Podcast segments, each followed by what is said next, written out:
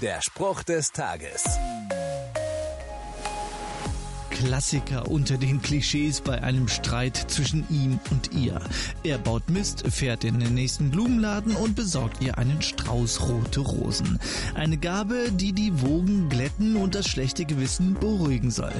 Hm, fast ein biblischer Ansatz. So ähnlich handhabte man das schon vor tausenden Jahren. Da wurden Opfer dargebracht, um Gott gnädig zu stimmen. Aber dann lese ich in der Bibel, die Gaben und Opfer, die nach den Vorschriften des Gesetzes dargebracht werden, sind nicht imstande, den Opfernden wirklich von seiner Schuld zu befreien und sein Gewissen zur Ruhe zu bringen. Ups, doch nichts mit den Rosen als Wiedergutmachung. Wer echte Vergebung sucht, der kann sich vertrauensvoll an Jesus wenden. Er versöhnt mit Gott. Ganz ohne Gegenleistung, nur durch den Glauben an ihn. Der Spruch des Tages steht in der Bibel. Bibellesen auf bibleserver.com.